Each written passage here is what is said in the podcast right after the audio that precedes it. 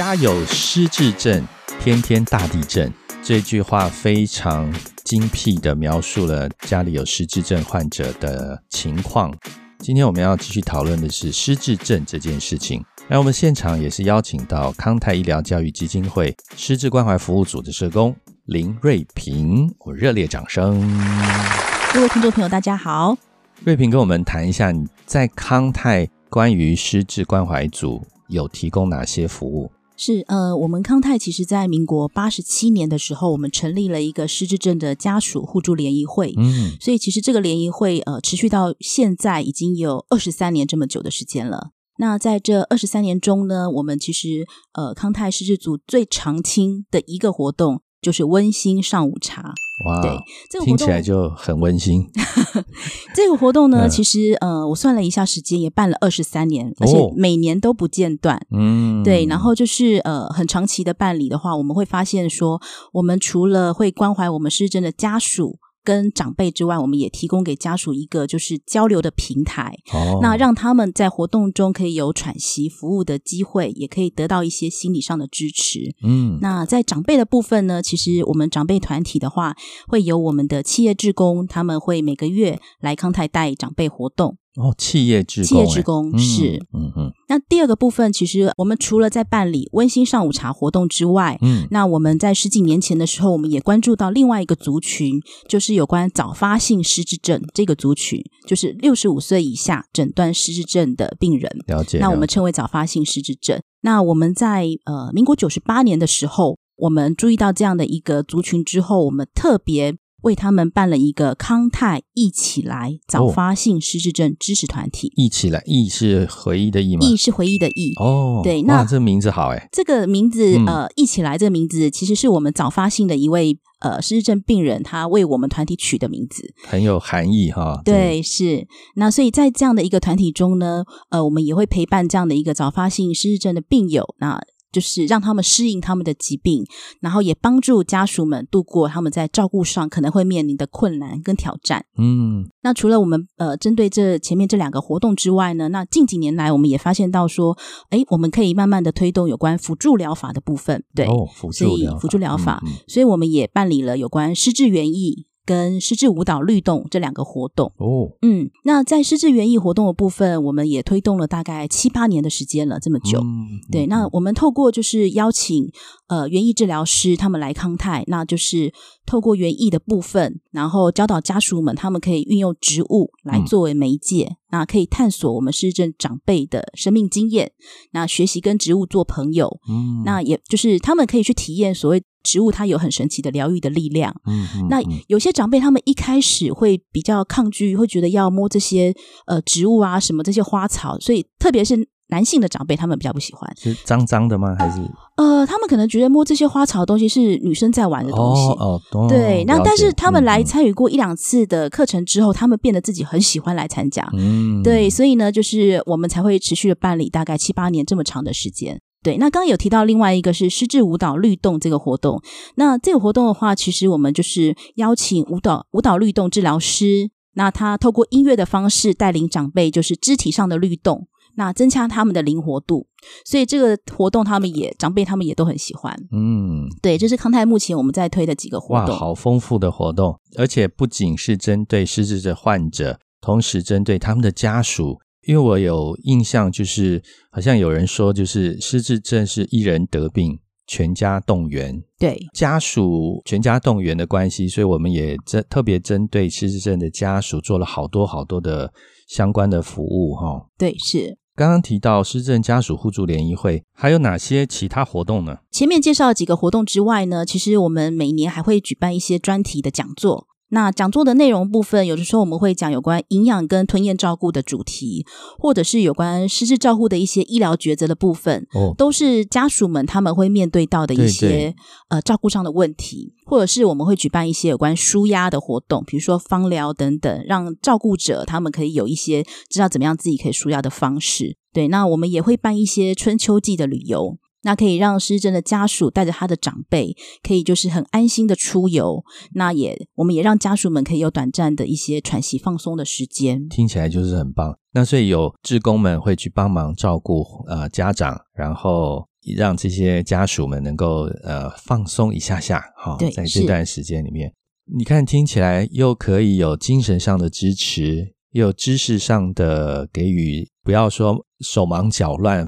让他更有知识的去知道下一步该怎么去帮助他自己的家长们，哈、哇，这很棒。那除了这些活动之外，有没有什么其他社区宣导吗？还是呃，我们康泰还有提供另外一个服务，就是我们每个礼拜二会到更新医院的记忆门诊，嗯，那跟志工们一起到更新医院，我们提供有关失智症的卫教服务。这样的一个服务，我们也推动了大概有十三年这么久了，这么长的时间。哇，卫教卫教服务。针对比如来看诊的来看诊的失智症的家属跟病人的部分，哦，对，那有的时候他们家属刚在就是呃病人被诊断失智症的时候，他们感到很彷徨无助的时候，对对，那其实我们就是志工的部分，他们会提供给这些家属们说，哎，你可以怎么样申请相关的社会资源，或者是哎，那你是不是可以申请重大伤病卡或是身心障碍手册？那你该该怎么办这些程序等等的一些嗯哦流程？好有帮助的感觉哈。这个对不起，一直打岔你，因为过程中我也想象到说，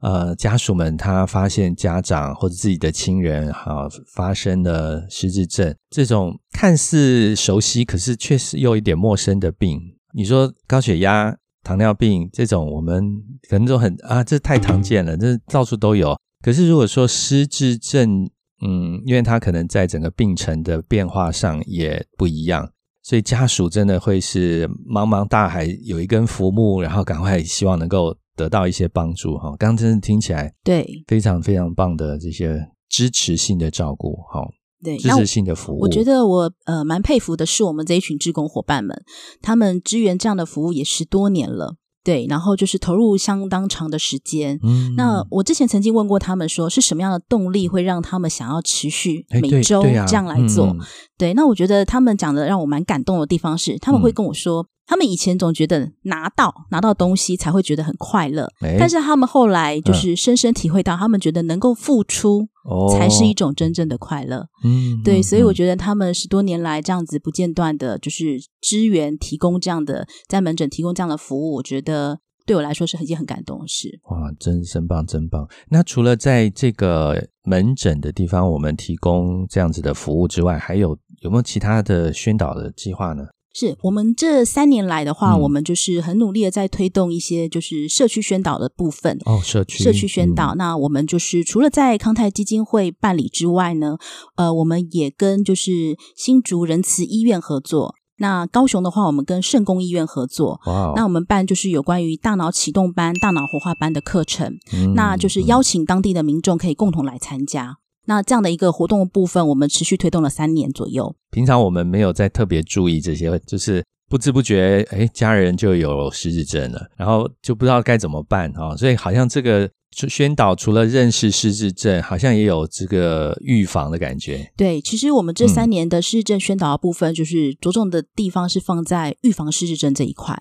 那所以我们会很密集的，就是办理这样的一个活动部分，就是我们除了一个月有一次的运动教学，然后饮食营养的示范，那还有认知训练的课程。就是让他们呃，希望这些一般民众的部分，他们就是很重视失智症之外，他们知道自己可以平常怎么样的预防，或者是说改变自己的生活形态。就是说，可以避免，可以尽量减缓得到失智症的发生。嗯，嗯对，那嗯其实我们会有这样推动这三年的这个计划部分的发想，其实呃，就是是因为我们的康泰的叶董事长倡导一个所谓的三动人生，哦一二三的三，三然后运动的嗯动，三动哦人生。是哪三动？哪三动？他有提到是活动、运动加互动。哇，活动的部分的话，它其实是比较属于就是动脑筋，然后身体上的活动。了解。那运动的话，它是说你要适当的运动，对，而且要持续，不是说你今天做了很激烈的运动，然后你隔两三周都荒废了，不是这样，就是很你持续的运动。对，那互动的部分，我们是指人际沟通、人际互动的部分，或者是说，呃，你就是跟别人有一些社交活动。那我们就是办这三年的有关预防失智症这个计划的部分，我们其实会希望培养大家有一个规律运动，嗯，然后健康饮食，还有多运动的好习惯。对，有一些家属们，他们会为长辈多安排一些活动的部分。那所以呢，康泰的一些相关例行活动的部分，他们都会带长辈过来参加。那所以我会观察到有一个奶奶，她在十年前跟十年后的现在，她的失智症诊断目前都还是轻度的。哦，这这一点让我有点意外。对，因为通常我们会观察到，呃，病人从轻度到中度，可能顶多五六年或是几年的时间，可是要维持十年都还是轻度的，我觉得家属的就是呃照顾的部分，他们在活动安排上其实很用心。嗯，那那个奶奶好像自己也有这个动力，想要多参与哈。她本来一开始是很抗拒的，不太 不不愿意说话，不要。对，是透过参加活动之后，发现她就是跟团体的成员比较熟了之后，对。那一般来讲，我们还会帮长辈安排哪些活动，或者说？其实说起来，要安排活动好像也空空，就是手里头空空，哪里空空哈？对，是我们会发现到有一些呃，依长辈的性格不一样，他们有些人会喜欢外出参加活动，不排斥的。哦，那也有些人就是你怎么这样子好说歹说，他也不愿意的，他可能就是喜欢宅在家的，或者是遇到我们像下雨天的时候该怎么办？该怎么安排活动？对对，或者是像之前疫情比较严重的时候，根本没有活动参加的话，对，那其实我们会鼓励说，哎，如果长辈在家中，呃，依照他目目前的能力好，那比如说像呃，我们可以给他一些比较简单的家务的活动，家务事的一些部分，比如说可以请他帮忙折衣服，嗯，折毛巾，或者是晾衣服，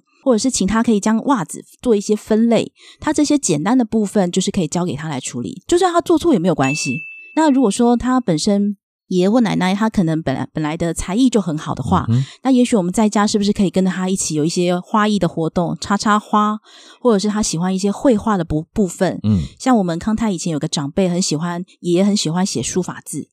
对，所以在家的时候，他女儿就会呃请爸爸每天练书法字。哇，对，然后呃，其实也可以看到说，他们如果在签名的时候。签自己名字的时候写自己名字，也可以看到一个长辈的病程的退步。就原本可以越写越好，就是呃，本来写的很好，眉飞色舞的，写到几年之后会变得开始有点歪歪斜斜的了。对，那在这些我们刚刚提到的家务活动，或者是呃一些艺术活动之外，那如果可以到户外走一走的话，就是去散散步，或者是欣赏花。好，或者是可能家里有一些呃，就是花园的部分，或者是说阳台，可以请他帮忙浇水，嗯，等等。那在家的话，我们也可以鼓励长辈说有一些怀旧活动。好，怀旧部分可能有包含听老歌，嗯，那其实所谓的听老歌，是我们是长辈他那个年代他的那些老歌。有些人喜欢邓丽君，也有些人喜欢蔡琴，或者是台语的老歌，就是看长辈他的。生活形态，他以前生活形态而定，帮他选择老歌，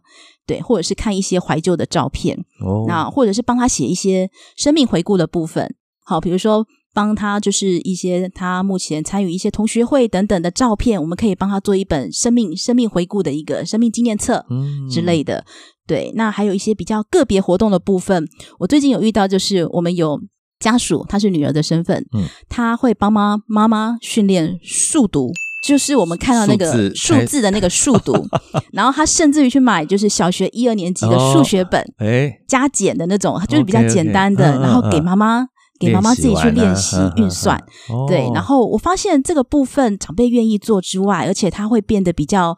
专注比较有耐心，因为他本来会很焦躁，或者是在整间候诊的时候，他会觉得怎么都还没轮到，我会一直很很很紧张。那但是他女儿拿出这个数独，或者是拿出数学本子给他妈妈写的时候，妈妈又可以很安静，觉得这点还蛮棒的。对对。那也有一些呃，就是照顾者的部分，他们也会将一些图卡给长辈练习。这些都是蛮蛮好的生活化的活动。嗯，哇！刚刚我们还没谈这一段的时候，我脑子里实在没有什么想象到什么活动。这么一谈下来，其实好像信手拈来，在生活中都有很有很多活动，嗯，都可以安排到呃，我们照顾老人、照顾自己家属的时候，可以安排进去的。所以三动人生，我们再重复一次：三动是活动、活动、运动、互动、运动。哇，真的是太好了！这个这个三动人生，真的也是我们常常会忽略的。尤其是我们活了可能大半辈子，我们我们都一直这样在过日子啊。是哦，原来需要特别的加强这个活动、运动、互动。哈，这个在预防失智上面应该是非常有疗效的。哎，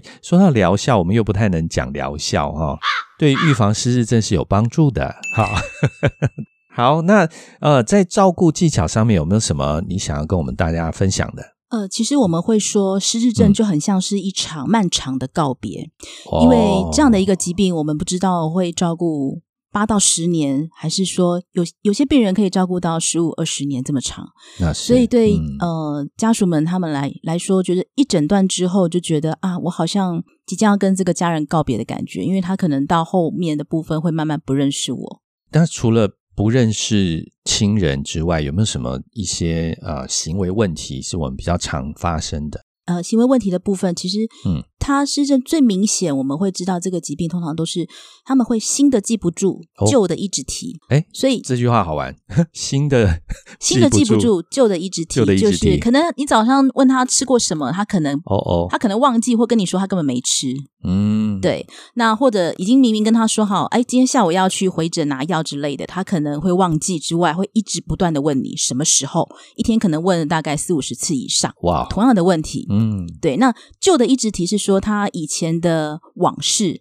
对，以前就是比较可能是二三十年前，或者是他比较年轻时候的他的那些往事，他都还历历在目，他都记得一非常清二楚。清楚，对，哦，嗯，是，那回到我们刚刚提到的行为问题的部分，其实是正我们会发现说，有些长辈他们会有游走，或者是有些人会有一哦。些攻击的行为，或者是他们呃会有一些像黄昏症候群的状况。哎，这个听过嗯黄昏症候群，嗯，就是是指什么？特别说明一下，黄昏他是在傍晚的时候，他们可能觉得外面的光线很灰暗，哦灰暗会让他们觉得可能心里会有一些害怕的感觉。那他们常常会可能明明是在自己家里面，嗯，他们却会说他要回家，会跟家人说他要回家。那常常家人会很困惑的是说，你明明就在家里面，你要、啊你要回嗯哪个家？嗯，对，那后来会发现到说，他们其实是想要回到他们以前可能可能以前住过的那个老家，或是嗯童年的那个家，就是黄昏会比较不安的吗？不安不稳嗯定。那就是家属对于这样的行为问题会比较困扰的部分，他们的处理方式通常就是，嗯呃，如果可以的话，就是有那个窗帘的帘子把它拉上，家里灯的部分尽量嗯让它的采光照明能够明亮一点。嗯，哦然后就是我们保持环境的一些安静，嗯，然后嗯不要就是有太大的一些噪音声，可以帮助长辈们他们比较放松。哦，OK 对那回到我们刚刚有提到说，呃，行为问题的部分有一个是长辈会有有一些游走的状况，对，游走。最让家属们他们困扰的是，长辈可能出去外面之后，他可能就走失了，走不回来。对，所以这时候我们会就是希望在呃事前能够让家属们先帮长辈，可能就是去打一条走失手链，哦，对，对，或者嗯是他们会有一些在他们的包包或者是衣服上，可能帮他们绣名牌，一些家里的联络电电话等等。对那也有些人他们会更比较困扰的是，通常是长辈有些人会在半夜的时候自己开门出去，哎呦，那很多家人都已经睡着了，对，所以他们这个部分比较困扰。后来他们采的方式就是可能在家里安装一个比较不容易打开的门锁，嗯，或者是他们有些人会就是家里会装那种警铃，就一旦有长辈他要出去外面那个时候，那个警铃就会大响。嗯嗯的方式嗯嗯对对，游走这件事情常常会发生哈，因为我们常常会看到老人正常的微笑的坐在路边啊，或者是椅子上，然后他就也没什么特别，然后我们走过去说：“哎，你好，你好。”那他也点头示意，好像都很正常。可是他可能已经游走坐在那边有两三个小时了。这个其实我们一般人在路上看到的时候，也是要提高警觉哈。对，是。那还有哪些其他的行为问题？呃，像您刚刚提到，就是说他们可能长辈在外面的时候，我们会一般人其实看不太出来他们是个病人，就是在初期的时候。那所以其实呃也会让我想到说，在我们早发性的失智症的病友中，我们也会发现到他们有些人在初期的时候，可能已经他已经生病了，嗯，所以他可能在一些观光景点的部分，他会不小心顺手牵羊，可能就拿了明信片走。哦对，那他其实不是要偷窃，但他拿了就走的行为，哦会让店家觉得你怎么偷了我店家的东西这样子，所以真的有一状告到法院去而且的还很。自然，对不对？对就拿就转身。对，那后嗯来就是在我们的家属就是呃会跟店家就是求情说他是早发性的失智症病人的时候，嗯通常店家他们会认为是说这病人这他哪是病人啊？他看起来人模人样的，对对，所以我觉得这个疾病本身会让在轻度的部分会让人家其实很摸不着头绪，或者是他真的有生病吗？会打个问号。嗯嗯嗯了解，对，那回到嗯刚刚有提到的，就是行为问题的部分。那除了前面几项有游走，或者是说呃攻击等等的状况，哦有些会让家属们比较更困扰的部分是，通常失智病人会有的部分是猜忌、怀疑，哦哎呦，或者是有些人会有一些妄想或者是幻觉。嗯嗯，那也有一些重复的行为。我举个例子，重复的行为，他们有可能会是购买可能一样的水果，可能苹果今天买十颗，明天再买十颗，后天再买十颗，冰箱都快塞不下了。哦，对，那所以家属会跟长辈说：“你不要再买了。”可是他可能就是隔天他还是会继续买，哦买一样的东西。这个表示他可以自己出门去买东西，对，然后会购买一样的东西，或者是他们有些人会、哦呃藏卫生纸的习惯。嗯，哦哟，对，就是会有一些很奇怪的一些怪癖的，有些是没用过，有些是有用过的。对，会有，所以呃，对家属来说很困扰。这是是是是，那我们刚刚在提到有关行为问题的部分呢，其实我们也会建议家属说，呃，尽量的，如果你在安排他们一些活动的部分，尽量简单化，或者是维持他们很正常的生活作息。嗯，然后沟通的部分，你也尽量是简单化的部分。比如说，你要让他出，你要选，让他有选择的时候，可能选择一或二就好，不要给他哦那么多选择，或是叫他自己想办法之类的。嗯，然后再来的话，我们提到有关照顾技巧的部分，就是呃，比如说失政长辈的食衣住行的部分。嗯那我们注意的几个原则的话，我们会针对，比如说，呃，像我们帮他们准备饭菜的话，可能尽量简单化，就在他面前，可能就是简单的几样菜，然后也不要去催促他说你赶快吃等等之类的，就是你的用餐时间要很规律，哦，，对。嗯然后就是在呃洗澡的部分的话，我们就是说，他如果已经保有他原有功能的话，嗯就是他还会洗澡的话，就让他自己来处理，那家属可以在旁边协助就好了。然后就是让他可以自己完成他能力所及可以完成的部分。哎，对对，然后在家属的部分，他们可能可以先事先帮他准备好一些，就是衣服啊等等之类的这些东西。嗯，对，那可是通常在洗澡部分，也是在我们康泰的温馨上午茶中，家属们会常常感到困扰的，因为很多长辈哦会不爱洗澡，哎呦，他记得我洗过了，还是说他就是不爱洗澡？有些人是不爱洗澡，那有些人他会说他已经洗过了。那也有一些长辈是他明明没有洗，他只是换一套新的衣服出来。对，所以常常在洗澡的部分或者是吃东西的部分，会让家属很困扰。对对对，哇，那个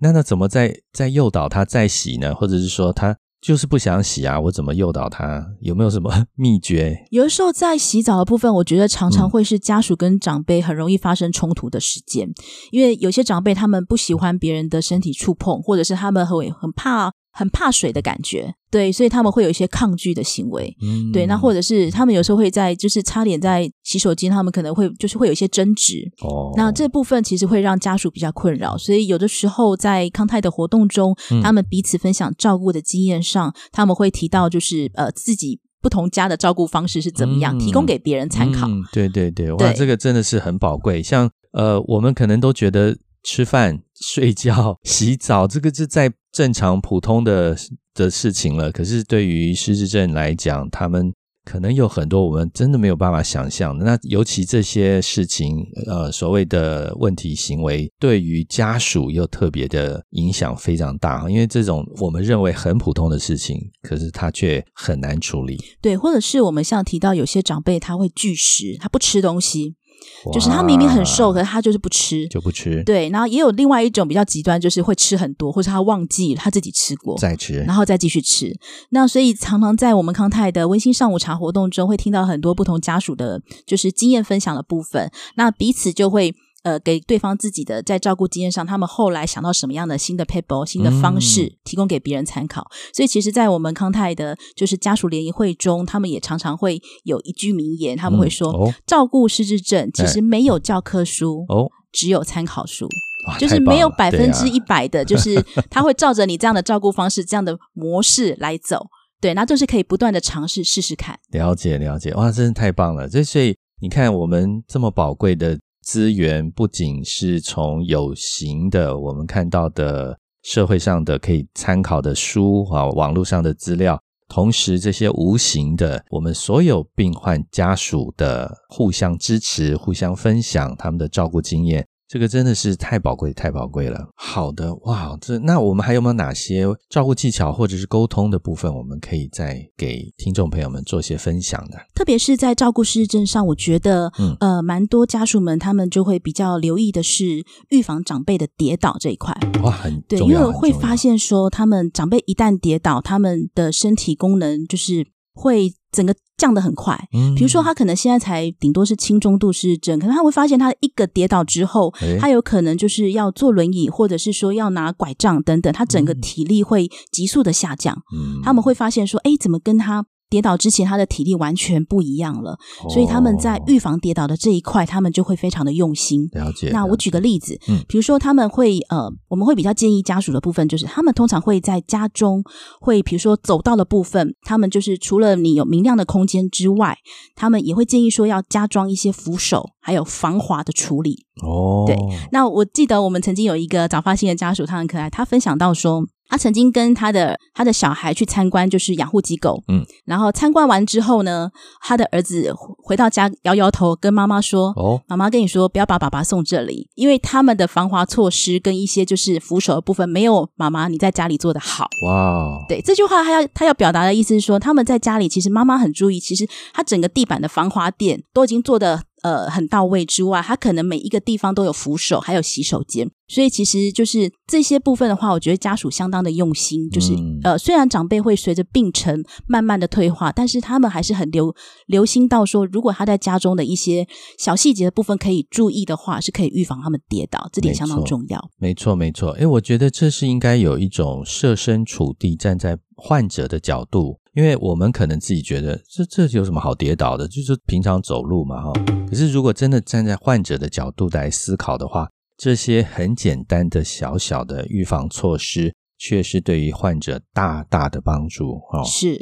那刚刚也有提到说，呃，如何跟失智症的长辈沟通这一块。那前面其实也有嗯分享到一些，就是、呃，如何跟他们应对的部分。那我觉得，如果是跟长辈沟通的话，我觉得是我们每一次在跟他们讲话的时候，其实一次只要说一件事，越简单越好。嗯，好，不要说哦，我们等一下要记得带着你的包包，我们要去看医生，还要陪同小孩什么的，哦乱了讲的太乱多了，对他可能完全不记得。哦，对，那我们一次只说一件事，而且讲话速度尽量放慢，而且使用温和的口气跟他们说话，他们呃自然而然，我觉得他们的心情会比较平和一点。嗯嗯对嗯嗯，然后就是呃尽可能同理他们的感受，对对，然后就是把沟通的部分我们尽量的简单化，嗯那就是一步一步的引导的话，如果长辈的心情能够很愉悦的话，那我觉得在照顾者本身的话，他自然他自然在照顾的时候心情也会很好。了解。哇，这个这些听起来初步都觉得，呃，对啊，我懂。可是好像真的在照顾的时候，你说要慈颜悦色哈，有时候